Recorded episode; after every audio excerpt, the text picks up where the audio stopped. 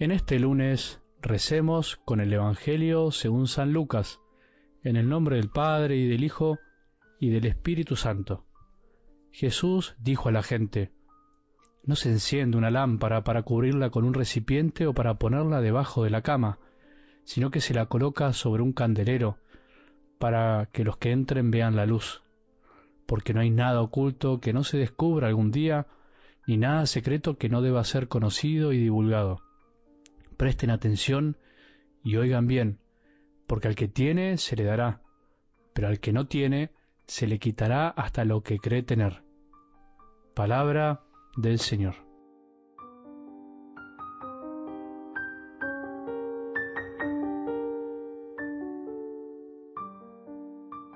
Prestemos atención y oigamos bien. Es bueno empezar este lunes con ganas de prestar nuestra atención a las palabras de Jesús que escucharemos toda esta semana y además seguir repasando por el corazón las del domingo, que fueron bastante jugosas.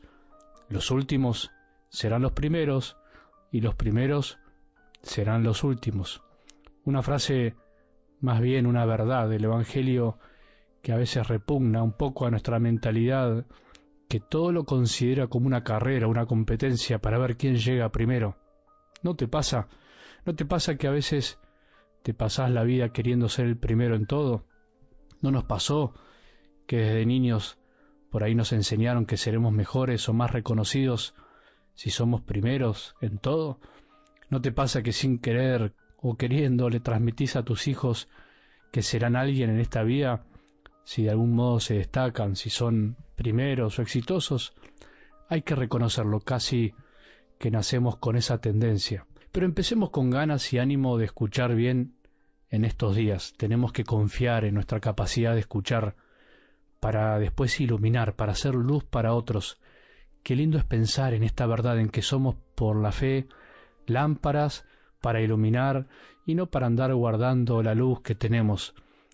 Los cristianos, vos y yo, todos los bautizados, hemos recibido algo, algo distinto que nos hace distintos, no mejores, sino distintos. El cristiano es el que descubre ese don y se alegra de tenerlo y alegrándose de que lo tiene, naturalmente lo expone y se expone. Vuelvo a decirlo, ser distintos no nos hace mejores ni especiales. No estamos discriminando. Ser distintos por la fe que recibimos nos hace incluso más responsables, nos hace más conscientes y atentos a ciertas cosas que otros todavía no pueden ver. ¿Por qué nosotros y no otros? Esa pregunta mejor te la dejo para que se la hagas a Jesús. Yo no lo sé. Lo que sí podemos saber es que tenemos que prestar atención y oír bien, porque al que tiene se le dará, pero al que no tiene se le quitará hasta lo que cree tener. A nosotros se nos ha dado mucho. En realidad, me estoy adelantando un poco. Antes que nada, ¿crees en que se te dio algo? ¿Pensaste en esta verdad alguna vez? ¿Crees y estás convencido de que se te dio algo grande y por eso se te va a pedir algo también, es fundamental rezar esto antes para que el iluminar no se transforme en un mandato vacío impuesto desde afuera como un deber.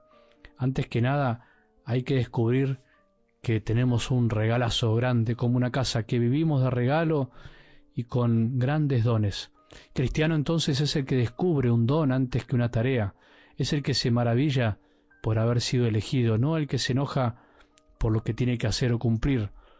Una vez alguien que salió encendido, prendido fuego de un retiro de matrimonios, me decía que ya había invitado a otros dos para el próximo retiro de hombres. Por eso no hay mejor apóstol que aquel que descubre el amor de Dios y no lo puede callar. Vamos siendo cristianos en la medida que descubrimos este regalo. Mientras tanto, sin querer, sin darnos cuenta, escondemos la lámpara, esa capacidad de iluminar, de dar calor debajo de una cama. Ahora, podemos preguntarnos, ¿por qué al que tiene se le dará? Porque el que tiene será justamente aquel que supo encontrar esa luz y darla, o sea que no se guardó nada. A eso se refiere la palabra. Al que Jesús se encuentre con más de lo que tenía es porque en realidad no se guardó nada y recibió mucho también en vida. Fue generoso, lo entregó y volvió multiplicado. En cambio, el que no tiene es el que en realidad tenía, pero no se dio cuenta, o no quiso o no supo iluminar, lo escondió por mezquino, como aquel que escondió el talento, ¿te acordás? A esos que podemos ser vos y yo cuando Jesús venga le quitará hasta lo que cree tener, porque en realidad no tendrán nada, porque sin darse cuenta se habrán guardado todo para sí. Tener algo y no usarlo es para algo del Evangelio y hoy no tener nada.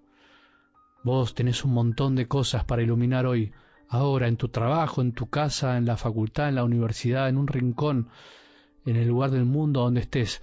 Date cuenta, date cuenta, por favor, tenés fe, más o menos, pero tenés más o menos cansado, pero estás en una cama con dolores, pero tenés fe, con algunos sufrimientos, con pérdidas, pero tenés fe. ¿Qué podés hacer hoy para no esconder esa lámpara? No es necesario que hables siempre directamente de Jesús para iluminar. Eso hay que darse cuenta guiados por el Espíritu Santo con cada persona, pero lo que sí podemos hacer, lo que sí podemos hacer vos y yo en cualquier lugar, quieran o no quieran escuchar hablar sobre Dios, es sonreír, es amar, es iluminar. Como decía la Madre Teresa, el que no te entiende el lenguaje, sea por lo que sea, sonreíle, que ese es un idioma que entienden todos, creyentes y no creyentes.